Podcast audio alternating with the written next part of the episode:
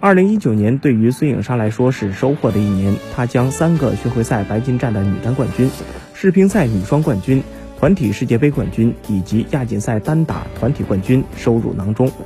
国家乒乓球队女队主教练李隼此前在接受记者采访时说：“作为年轻队员，孙颖莎的冲劲儿不光是给外国选手，可能也给队内的一些老队员带来了很大的冲击。但是她现在遇到的问题是遇到困难后怎么办？”国际乒联卡塔尔公开赛上，孙颖莎与王楚钦搭档获得了混双亚军。